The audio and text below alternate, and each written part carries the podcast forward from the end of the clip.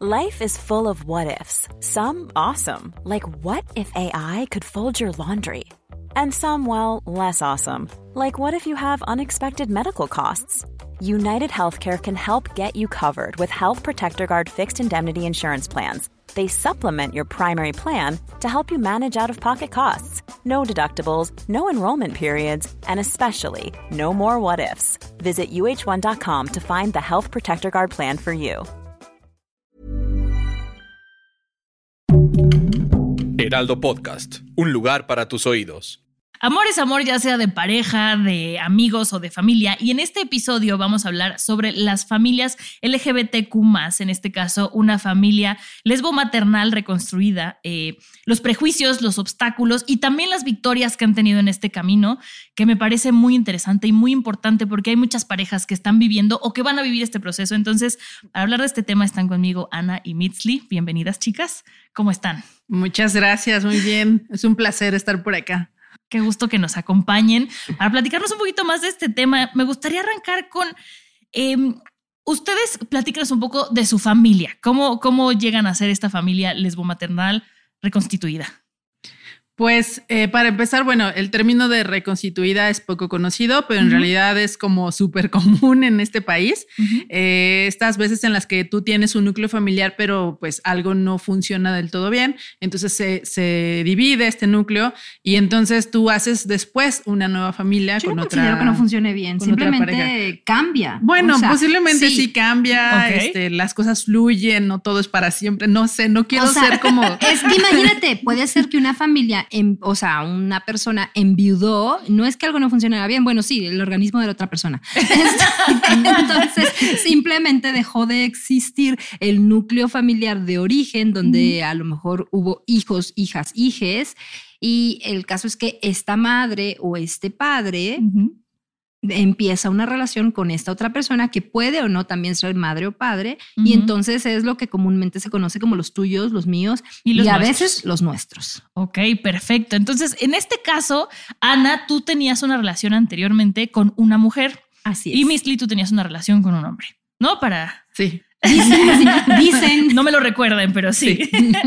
en, tu caso, en Misli, pues el embarazo, tú fuiste la que se embarazó porque no se podía embarazar tu pareja, pero Ana, ¿Cómo fue el proceso para ustedes? ¿Cómo, ¿Cómo deciden ser mamás y cómo deciden quién va a gestar?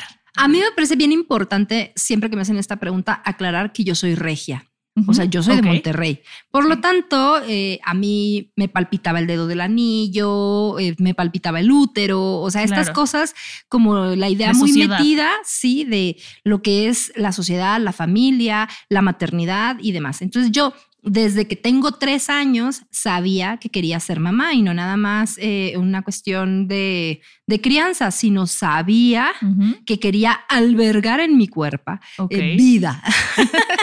Entonces, eh, la mamá de mis hijos salió del closet mucho antes que yo y ella pues como se asumió lesbiana o sabía que le gustaban las mujeres desde su ser adolescente, dejó la maternidad como algo que no le iba a corresponder. Okay. Cuando yo le digo a ella, porque yo fui la que le dije a ella, que quería tener una relación con ella, pues ella lo dudó porque aparte ella pensaba que yo era buga. O sea, heterosexual. Ajá. Y es que sí tienes cara. Sí, tengo toda la cara, lo siento mucho. Sí, de verdad que es una ofensa muy grande. Yo, por más que intento verme lesbiana, de hecho, hoy sí me alesbiané bastante para, para que la gente ya no me diga que no se me ves muy guapa. No sé si lesbiana, pero muy guapa. Entonces, bueno, cuando yo voy y le propongo eh, propuestas indecorosas a la mamá de mis hijos, pues ella me dijo, sí, va, tengamos una relación. Ok, ojalá hubiera sido tan fácil, pero más o menos así. Y entonces, cuando finalmente me dio el sí, yo le digo, oye, pero yo quiero ser mamá. Y ella se sacó mucho de onda porque me dice, pero somos lesbianas. Y yo, por supuesto, falta algo? ahí forjé la frase que me ha seguido de por vida. Es como, somos lesbianas, pero no estériles. O sea, claro. soy lesbiana, pero quiero ser mamá y quiero formar una familia y tal. Y tengo instinto materno. Mm, yo no creo en el instinto materno, yo sí creo que es una cuestión que se nos eh, embebe socialmente, una cuestión de este eh, patriarcado obligatorio en el que vivimos y tal, la heterosexualidad y la heteronormatividad que nos dice que las mujeres debemos ser madres. Pero con la que yo conjugué y que a mí sí me gustó comprarme esa idea. Entonces yo sí quería experimentar la maternidad. Así pues, eh, luego de mucha negociación, me dijo también a eso, va. Tuvimos a los hijos y ella, por supuesto, no, no se imaginaba la posibilidad de que la maternidad atravesara su cuerpo. Eh, ya cuando vimos como todas las posibilidades y los métodos bajo los cuales nos podíamos llegar a embarazar, ahí sí fue cuando se empezó a cuestionar la posibilidad de ella ser quien se embarazara y yo quien donara óvulos. Em, al final decidimos eh, un método muy complejo y eh, que aún sigue sin estar legislado, que fue eh, embarazarme yo con embriones de las dos. Es decir, había dos ovodonantes en una sola cuerpa. Ok, y entonces ahí ya es, es cuestión del espermatozoide a qué óvulo se dirige no, o cómo eh, funciona. Este, primero se crean los embriones fuera del cuerpo, o sea, es un in vitro, se crean los, ah, los embriones fuera del cuerpo y luego ya este, se introducen. Pero es, eh, por un lado era in vitro y por otro lado era recepción de óvulo de la pareja porque yo estaba recibiendo el embrión de ella. Ok. Entonces era combinado, ¿no? In vitro y ropa. Qué, qué maravillas hay ahorita. Estoy, a mí me sorprende esto y me parece genial. ¿Este es el famoso método ropa? No, porque en el método ropa únicamente se usa los embriones de la pareja.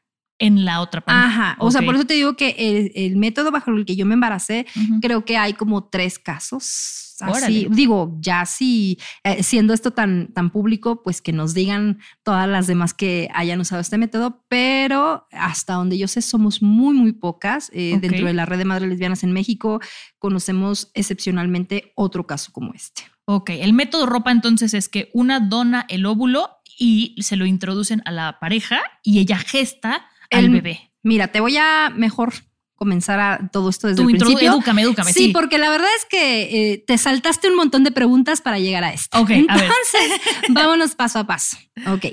¿Cuáles son los métodos bajo los cuales las lesbianas suelen llegar a la crianza? Ajá. Ok. Entonces, el primero y el más sencillo, por supuesto, que era el coito heterosexual previo, es decir, como el caso acá de la compañera, en el cual, eh, por la razón que fuera, eh, tuvo hijos e hijas o hijos o hijas eh, antes de descubrirse lesbiana. O incluso sabiéndose lesbiana, pero que decidió seguir con la heteronorma y este, tener a los hijos e hijas con una pareja heterosexual. Lo siguiente sería con fertilización casera, es decir, con un donante conocido se le pide a este donante que haga su, su donación o su depósito en un frasquito esterilizado.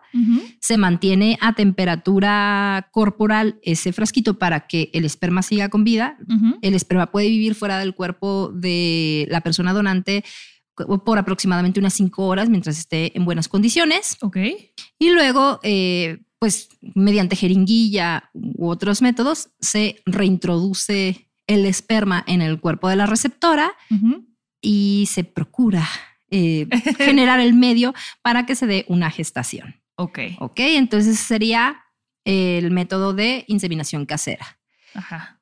Muchas lesbianas piensan que la manera más indicada sería una fertilización eh, mediante reproducción asistida, es decir, hacerlo de manera medicalizada.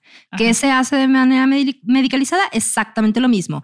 Eh, se ve en cuanto, cada cuánto estás ovulando, si necesitas o no hormonas y demás, pero todo esto lo está asesorando una persona médica, ¿ok?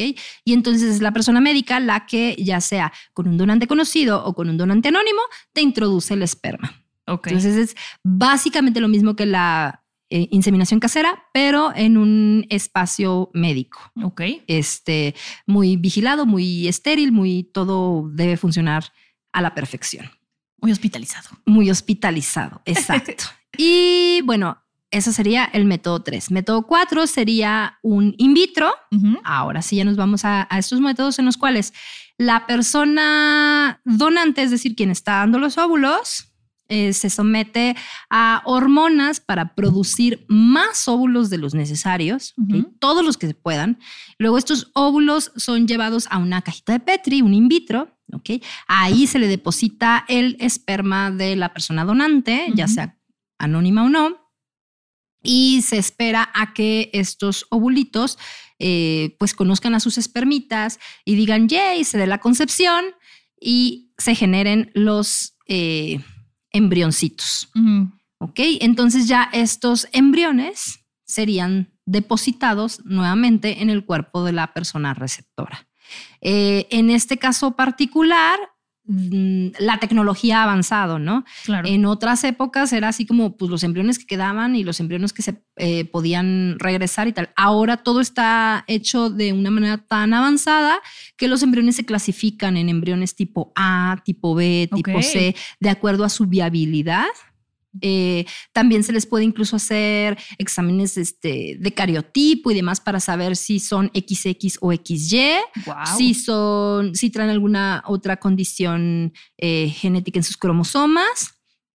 Este, incluso antes se, mm, se llevaban de regreso este, al tercer día. En la actualidad se esperan hasta el quinto día para procurar que, que vaya lo más fuerte posible el embrioncito. De hecho, antes era todavía el estado de mórula en el que se introducían y ahora no. Ahora sí es como que vamos a ver que termine de florecer para poderlo reintroducir. Ok, este es el in vitro. Ajá. Ahora, cuando este in vitro se hace de una mujer a otra, es decir, o bueno, de una persona ovodonante a otra, Ajá. ella está poniendo los óvulos y esta otra cuerpa los está recibiendo, ese es el recepción de óvulo de la pareja o el que conocemos como método ropa. Y es uno de los más eh, solicitados por las lesbianas de alto poder adquisitivo porque esto es carísimo, estamos hablando de eh, entre 200 mil y 400 mil pesos dependiendo de la clínica eh, a la que tú asistas. Y de esto todavía se puede poner más avanzada la tecnología porque hay métodos más complejos. Eh, estoy en la ¿no? actualidad hay un método en el cual el embarazo se produce en un cuerpo y ya que está el embarazo producido y se hace como mediante cápsula, ¿no? Ajá. Este, esa se retira de ese cuerpo y se deposita en el otro. Entonces, ambas cuerpas estuvieron embarazadas. Y digo ambas cuerpas precisamente porque estamos hablando desde la inclusión, ¿no? Puede ser un hombre trans, puede ser una mujer lesbiana, puede ser eh, persona bisexual, no binaria, etcétera. A lo mejor es una pregunta muy médica, pero ¿qué pasa con el cordón umbilical? O sea, por eso es encapsulado este Exacto, embarazo para sí, poderlo. Para que esté generado en ese espacio y luego ya se ponga acá y entonces es como que se abre la redecita y se pega. Estoy, estoy, estoy impresionada. Me sí, siento en una película de este, ciencia ficción. Qué Justo increíble. parece, Casi. parece película de ciencia ficción.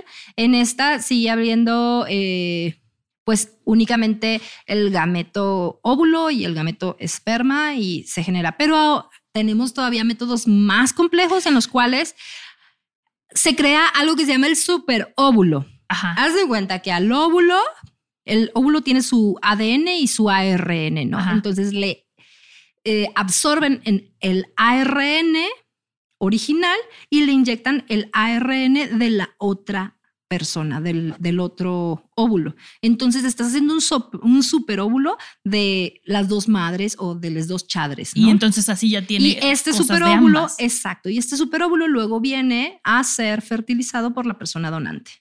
Entonces, en porcentajes, la persona resultante tendría 40% de una madre, 20%, no, perdón, 10% de otra madre y 50% del donante. Ok. E- e- Eso me imagino que también es muy caro y muy complicado. De hecho, estos ya supermétodos y tal, no te los hacen en cualquier clínica, no son así como súper accesibles en. México. O sea, tú tienes que buscarle y tienes que ver si sí, si no. Porque aparte todo esto no está legislado, pero no nos vamos a meter ahorita en, las legales. legislaciones. Ok. Este, después de todo esto, también está la ICSI, que es la inyección intracitoplásmica suponiendo que yo soy la persona eh, ovodonante, es decir, yo voy a poner el óvulo, ¿no?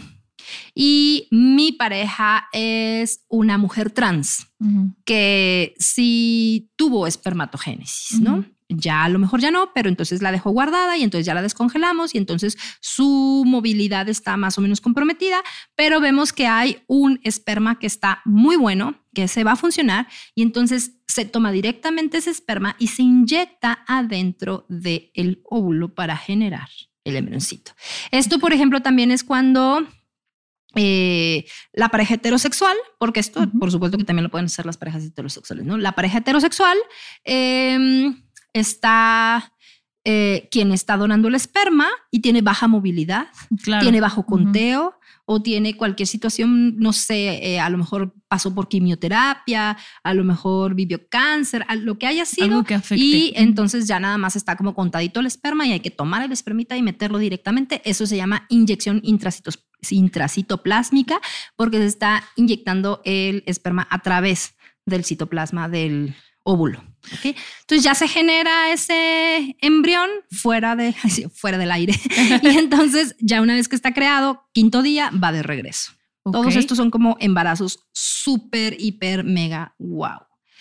Creo que ahí ya pasamos por todas las opciones, ¿verdad? Yo nada más tengo una duda. En el caso de que fuera una pareja que son dos hombres, ¿hay manera de hacer esto que dijiste del ARN y ADN que se hace con el óvulo, con el esperma? Me parece que todavía no Todavía no. O sea, no hay manera que tenga parte de los dos papás. No, me parece que todavía no. Hasta el momento. Lo que puede suceder en tal caso, o sea, si se tienen gemelos, por ejemplo, que él sea la misma ovodonante y se genere un embrión de con un esperma y, ajá, y entonces sean gestados al mismo tiempo. Ok. Que sería como la contraparte de lo que pasó conmigo, ¿no?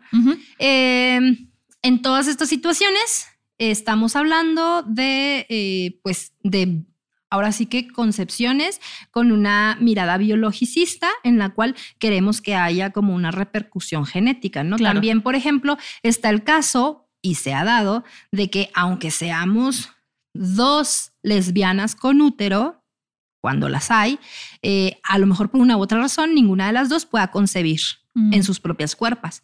Y entonces puede ser que se haga todo este método eh, usando... Un vientre rentado, ¿no? Eh, le llamamos gestación por sustitución. Gestación por sustitución. Sí, ¿por qué no decimos vientre rentado ni vientre Porque es una persona completa la que está no es solo un vientre. es un término antiguo entonces. Exacto. No es solo un vientre con patas, no, es una persona que voluntariamente está prestándose a llevar a cabo un trabajo gestacional. ¿Okay? Entonces, es, es, eso, está haciendo un trabajo de gestación por sustitución porque lo está haciendo en sustitución de las personas que no pueden gestar en sus cuerpos. Ok, ok. Ok, entonces ese, la gestación por sustitución es otro de los métodos que no es exclusivo de los hombres gay ni de las parejas heterosexuales, también las lesbianas eh, llegamos a requerir de él. Y bueno, ya están las otras eh, formas que son por crianza, Ok. Por ejemplo, podemos hablar de la coparentalidad. En el caso de la coparentalidad se puede llegar a generar la criatura de cualquiera de todas estas maneras, pero quienes están ejerciendo la crianza no forzosamente tienen que tener una relación. Por ejemplo, pueden ser dos papás gays y dos mamás lesbianas que se ponen de acuerdo para que una vez que tienen a bebecito o bebecita, este, pues le crían en común. ¿Cómo lo van a ver legalmente? Como decidan. Puede ser que lo registren las dos madres, puede ser que lo registren una, padre y un, una madre y un padre, o puede ser que lo registren los dos padres. Eso ya será acuerdo relacional. Pueden How would you like to look five years younger? In a clinical study, people that had volume added with Juvederm Voluma XC in the cheeks perceived themselves as looking five years younger at six months after treatment. Look younger, feel like you. Add volume for lift and contour in the cheeks with Juvederm Voluma XC. Reverse signs of aging by adding volume to smooth laugh lines with Juvederm Volure XC. For important safety information and to find a licensed specialist, visit juvederm.com. That's J U V E D E R M.com. Not for people with severe allergic reactions, allergies to lidocaine, or the proteins used in Juvederm. Common side effects include injection site redness, swelling, pain, tenderness, firmness, lumps, bumps, bruising, discoloration, or itching. There's a risk of unintentional injection into a blood vessel, which can cause vision abnormalities, blindness, stroke, temporary scabs, or scarring. Talk to a licensed specialist to find out if it's right for you. I'm Sandra, and I'm just the professional your small business was looking for. But you didn't hire me because you didn't use LinkedIn jobs. LinkedIn has professionals you can't find anywhere else, including those who aren't actively looking for a new job but might be open to the perfect role, like me. In a given month, over 70% of LinkedIn users don't visit other leading job sites. So if you're not looking on LinkedIn, you'll miss out on great candidates like Sandra. Start hiring professionals like a professional. Post your free job on linkedin.com/people today. Dos mamás lesbianas y un papá gay, dos papás gays y una mamá lesbiana o una mamá hetera y dos papás gays porque hay muchas configuraciones familiares, no son exclusivas ni únicas, ¿no? Eh, luego de la coparentalidad también tenemos el tema de la... Eh, crianza por opción. La crianza por opción, que es, por ejemplo, nuevamente en la familia reconstituida, ¿no? A lo mejor ella tenía hijos o hijas y entonces yo estoy optando a criar a sus hijos e hijas, porque yo puedo tener una relación con ella y ser pareja y nunca involucrarme en la crianza y no ejercer la, la comaternidad. Claro. Pero puedo decidir sí hacerlo y entonces yo ya estoy comaternando y estoy ejerciendo una crianza por opción. Claro. Eso es muy importante, ¿no? Porque estamos acostumbrados a que es la famosa madrastra, pero entonces no se mete con los hijos o el padrastro, pero puedes decidir hacerlo. Exacto, puedes decidir hacerlo y entonces sí. O puede ser también acogimiento. Cuando haces acogimiento, esto es lo más común en México y es una forma de crianza a la que muchos gays y lesbianas han recurrido. Este es el tipo. Hay un documental Sí, habla de eso. Es el típico caso de la vecina que tuvo 20 hijos, hijas, hijes, no les puede mantener a todos y entonces te entrega un bebé y no haces una adopción legal, sino que todo el tiempo la criatura sigue quedando como a nombre de la otra persona. Para términos legales es quien este, va a ir a darle de alta a lo mejor a la escuela y demás, pero yo le estoy criando como mi hijo socialmente, ¿no? dices que es el más común, pero no es el más conflictivo. O sea, es que es lo más común porque yo no estoy hablando a lo mejor de la pareja LGBT de, de alta alcurnia, de alto poder adquisitivo. No, yo estoy hablando de tu vecina, la de enfrente, que de verdad pues está criando a su ahijada. Y entonces te dicen que es su ahijada, ¿no? Y toda la vida supiste que estaba ahí la ahijada. Es más, seguramente tu abuelita estuvo todo el tiempo criando a tu tía, pero tu tía no era tu tía consanguínea. como lo decimos, de cariño. Como lo decimos socialmente, no era tu prima de sangre, era tu prima de cariño y estuvo ahí toda la vida. Y en realidad es que resultó que tu prima era la hija de Doña Lupe, pero a Doña Lupe ya no le alcanzaba. Entonces tu abuelita la crió. Ok, pero si hay un entendido de que sigue siendo hijo. por lo que pregunto y me parecería muy complejo es porque yo te presto a mi hijo para que tú lo críes, pero entonces ya que te encariñaste te lo quito porque es mío. Lo que pasa es que hay muchos arreglos parentales. Estoy hablando precisamente de, los acuerdos parentales en los cuales eh, son acuerdos de crianza, ¿no? Entonces, muchísimo... No de tutela. Ajá, o sea, son muchísimos gays y muchísimas lesbianas que a lo mejor terminan criando al sobrino, este, a la prima, eh, no sé, la madre a lo mejor lamentablemente murió, pero no se hizo un proceso de adopción, sino que le estamos, estamos ejerciendo la crianza, pero esa persona sigue siendo legalmente hijo o hija de otra persona. Ok, son muchísimas opciones. Entonces, eso, eso se llama acogida. Otra cosa que sucede y que es más común de lo que quisiéramos, porque aparte no es algo que se eh, visualice, es que muchas veces se piensa que, eh, ok, yo te doy a que tú cuides a mi infancia y entonces, como dices, ¿no? De repente ya quiero que mi infancia esté de regreso conmigo, pero no estamos tomando en cuenta que a lo mejor mi infancia ya creó un vínculo con la persona con la que está y entonces para mi infancia esta persona es su mamá o su papá, ¿no? Y pasa todo el tiempo, o sea, pensando en, es que yo me llevo a, mis hijos porque son míos, pero rara vez se les pregunta a los hijos o las hijas, este, oye, ¿tú qué quieres? O sea, para ti, ¿qué es, ¿quién es esa persona? Los en que las personas LGBT acceden a la materia. Claro. No, pasa nada, pero también es importante ese tema. Este, eh, y luego ya por último, sí, pero para no perder el hilo. Y por último sería, por supuesto, la adopción. La adopción, ya sea la adopción este, simple, es decir, por, cuando conozco a quién me está dando una adopción, o la adopción, este, pues ya completa, que es cuando no tienes ni idea y es, vas a un... Aunque en México ya todas las adopciones son iguales. Ok, sí, justamente tuvimos un episodio de, de adopción y hablaba de que no importa quién seas, puedes adoptar un niño. Exacto, ya en, en Ciudad de México particularmente ya este, todas las opciones son igualitas. Eso me parece sensacional. En tu caso, Ana, ¿cómo fue tu embarazo entonces? Ahora sí, en mi caso particular, la, pues eso, yo quería ser mamá, yo quería gestar la mamá de mis hijos, pues nosotras éramos muy jóvenes y la verdad todavía nos pegaban mucho esos temas biologicistas de, este, si no lo estoy gestando yo, entonces de verdad es mi hijo o no es mi hijo. Ah, entonces, este, ella tenía mucho miedo de que no fuera a existir un vínculo. Y nosotras estábamos tomando una terapia y la terapeuta nos refirió con un... Eh, médico especialista en reproducción asistida y el médico nos dijo así como todas las opciones que había y él fue el que nos planteó la posibilidad de que se usaran óvulos de ambas, se fertilizaran se crearan los embriones y no supiéramos qué embriones estaban depositando y ver simplemente qué pasaba y qué quedaba, ¿no? Y la idea es que únicamente iba a quedar uno y al quedar únicamente uno, pues iba a ser de una o de otra, pero no íbamos a saber, no íbamos a hacer un examen genético y este, íbamos a criar toda la vida con el convencimiento de que cualquiera de las dos podría ser o ambas éramos o no pasaba nada, ¿no? Eh, lo que pasó en la vida real fue que se utilizaron dos embriones de ella se utilizó un embrión mío, me depositaron tres embriones, de los cuales quedaron dos. O sea, tuviste gemelos. Tuve cuates. Cuates. Sí. Entonces, durante toda la gestación, yo estuve convencida de que eh, biológicamente, genéticamente, estaban relacionados con la otra madre, que era la donante, ¿no? Y no fue sino hasta que nacieron y ya más bien como a los tres meses de vida, que los rasgos eran plenamente distintivos y característicos y entonces se notaba como por eso cuál era no gemelos, la relación genética. Claro. Entonces por eso es que son mellizos, pues son cuates, este sí comparten al mismo donante, pero son de diferente ovodonante, o sea, cada uno es de cada una, ¿no? Qué se bonito. Les nota que, muchísimo. ¿Qué pasó así? ¿Tú fuiste la madre gestante o fue la mamá? Yo fui la gestante porque pues justo yo era la que quería Ajá. todo el brete de eh, sentir el embarazo en que el te morías cuerpo durante nueve eso, sí. meses. En realidad solo fueron ocho, porque al ser dos, pues se, Ah, claro. se redujo el tiempo de gestación, pero fueron ocho meses muy intensos, muy, Sí, muy, sí muy son. intensos.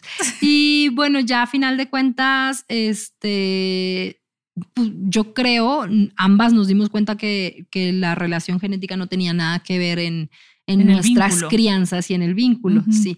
Porque incluso, aunque habían estado dentro de mi cuerpo durante toda la gestación, yo, para el momento en que nacieron, yo les seguía teniendo mucho miedo. Y yo, yo estaba empanicada de pasar tiempo a solas con ellos.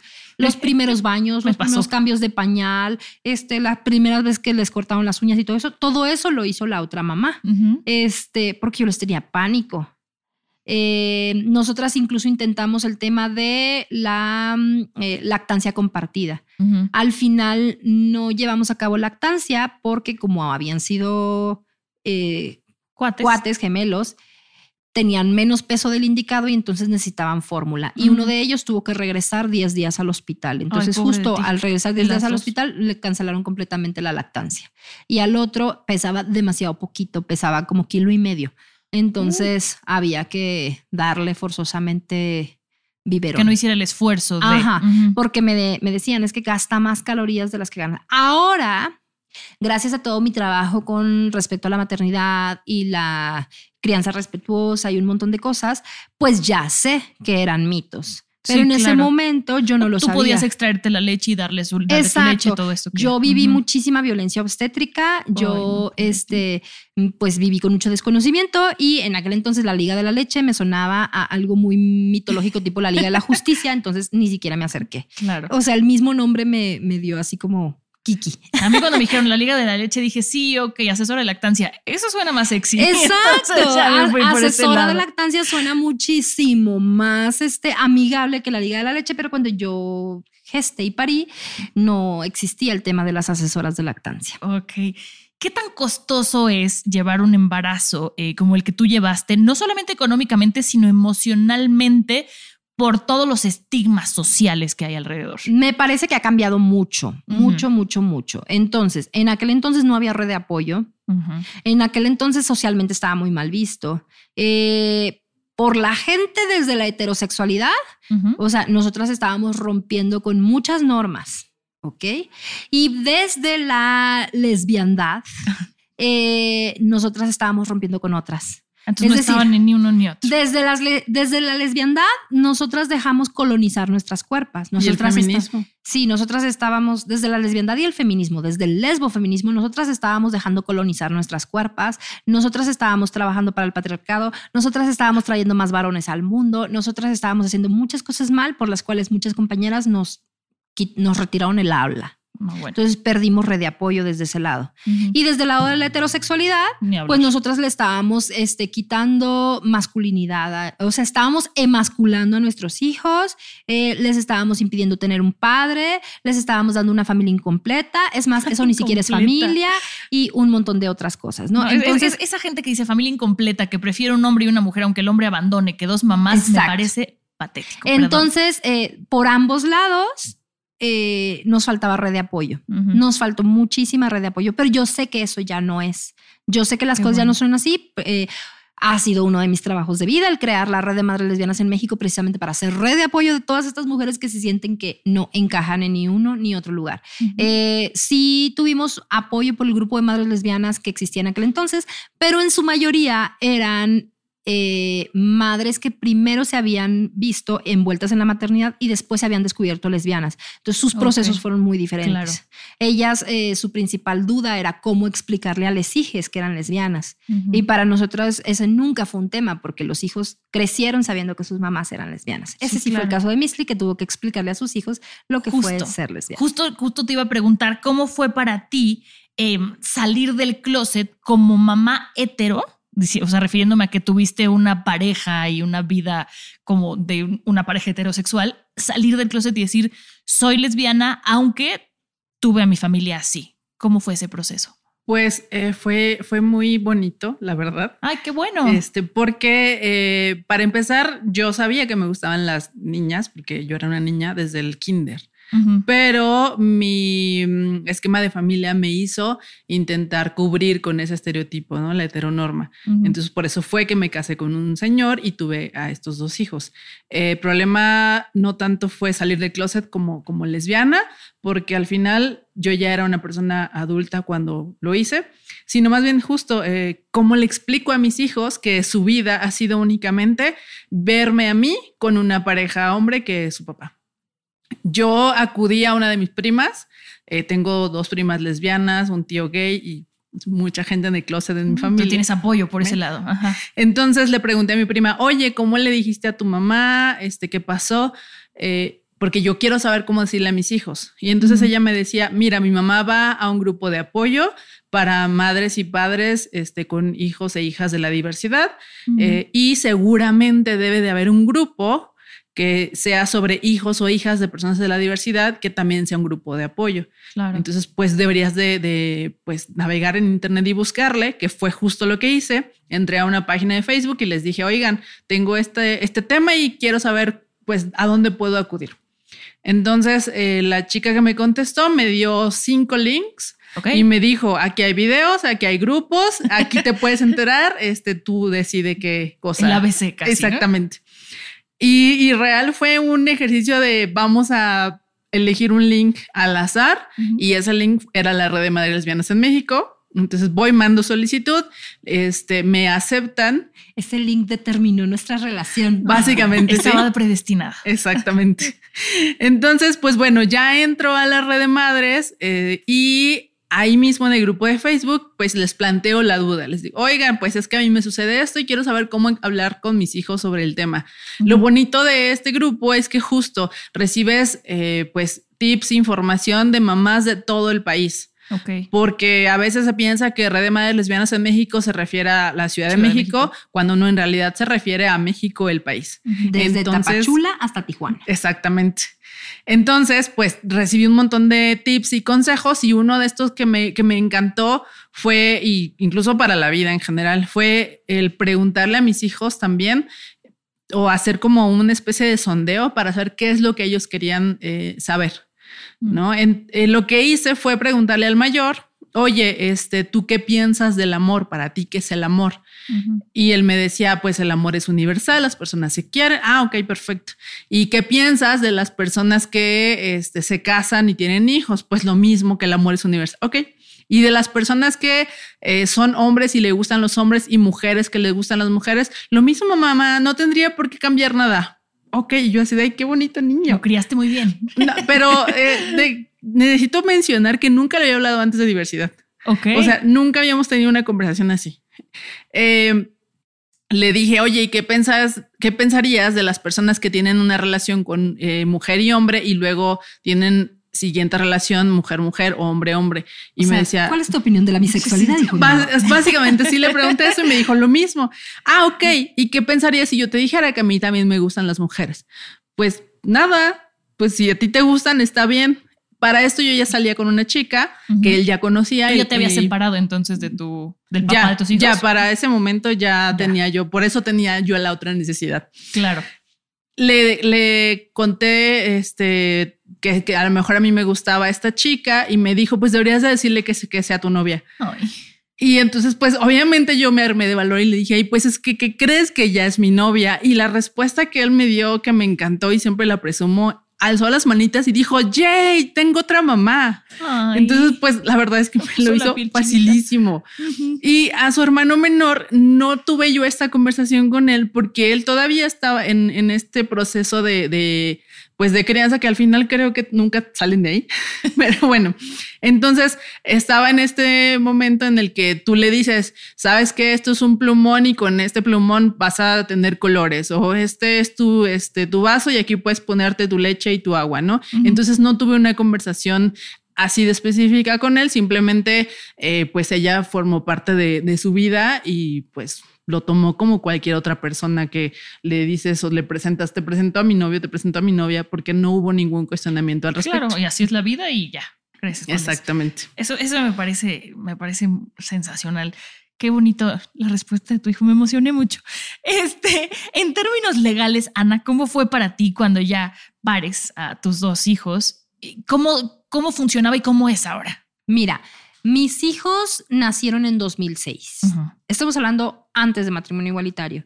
Entonces, para términos legales, yo era lo que como comúnmente se conoce como una madre soltera. Yo prefiero llamar a esta maternidad maternidad autónoma, pero yo no era una madre autónoma, yo tenía pareja. Claro. Había dos madres de mis hijos, solamente el Estado no nos reconocía.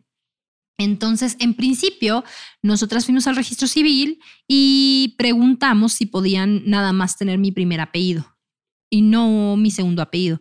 Se nos informó, se nos hizo saber que en Ciudad de México es, eh, pues va en contra del Código Civil que, haya, solamente un apellido, porque eso se presta a la discriminación. Nosotras nunca lo habíamos considerado, que hubiera quien discriminara a la gente por ser hijos e hijas de madres solteras, y entonces por eso se les ponía siempre los dos apellidos para que no hubiera distinción. Entonces me, me, pareció lógico, tuvo sentido y aceptamos. Eh, no me pareció lógico ni, ni mucho sentido que tuvieran mis dos apellidos, puesto que no eran mis hermanos, pero legalmente parecía. Entonces, durante sus primeros seis años de vida, llevaron mis apellidos. Para 2007, su mamá y yo nos volvimos a ir a vivir a Monterrey, eh, porque mis hijos nacieron aquí. Todo eso sucedió acá en Ciudad de México, pero al año siguiente nos fuimos a vivir a Monterrey. Allá nosotras iniciamos eh, nuestro activismo en el tema de maternidades lésbicas. Em, después de eso, en 2010, fue posible matrimonio igualitario, ya que en diciembre de 2009 había sido reformado el Código Civil para que eh, fuera posible el matrimonio entre dos personas y no únicamente entre un hombre y una mujer. Entonces, en marzo de 2010 se comenzaron a llevar a cabo los primeros matrimonios. Fuimos requeridas para venir a Ciudad de México y ser uno de estos matrimonios simbólicos de los estados que se casaban.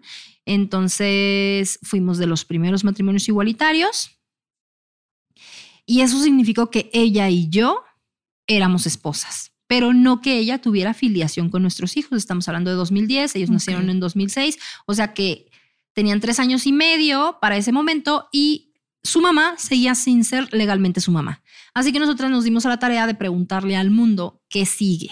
Claro. Y todo el mundo nos decía, sigue una adopción. O sea, tiene que ser, tiene ella que adoptar a sus propios hijos. La mamá de tus hijos, la otra mamá de tus hijos tenía que adoptarlos para legalmente. Lo que en inglés se llama second parent adoption, o sea, que es la adopción por eh, segundo padre o segunda madre. Okay. Eso era lo que nos recomendaban. Y a nosotros nos parecía como fuera de lugar, porque vas a adoptar a tus propios hijos, a los que tuviste nacer, a los que tuviste crecer, a los que tú cuidas, a los que tú bañas, a los que tú alimentas, a los que tú les cuidas las temperaturas. Y sobre todo el tema con la adopción era que tenía que pasar por un examen socioeconómico, es decir, ella tenía que demostrar que tenía el nivel adquisitivo para poder ser madre. y no, no lo teníamos, no lo teníamos, entonces no iba a pasar ese examen. Y tenía que demostrar que tenía eh, pues la salud mental necesaria para ser madre. Y la verdad es que no, no tenemos la salud mental necesaria para ser madres. Eh, independientemente de si hubiera o no pasado los exámenes socioeconómicos y psicométricos, pues nos parece muy terrible que se tenga que someter a esas evaluaciones, cuando la verdad es que nadie te hace un examen psicológico ni de ningún tipo para que tú emprendas la maternidad. Entonces, eh, supimos que en Argentina, que también se aprobó matrimonio igualitario en 2010, todo 2011 se hizo una especie de amnistía en la cual todos los hijos e hijas nacidos eh, previo a matrimonio igualitario pudieron ser reconocidos por sus otros padres y madres. Y decíamos, ¿por qué no se hace lo mismo acá? Así que ahí eh, empezamos nosotras un nuevo nivel de activismo.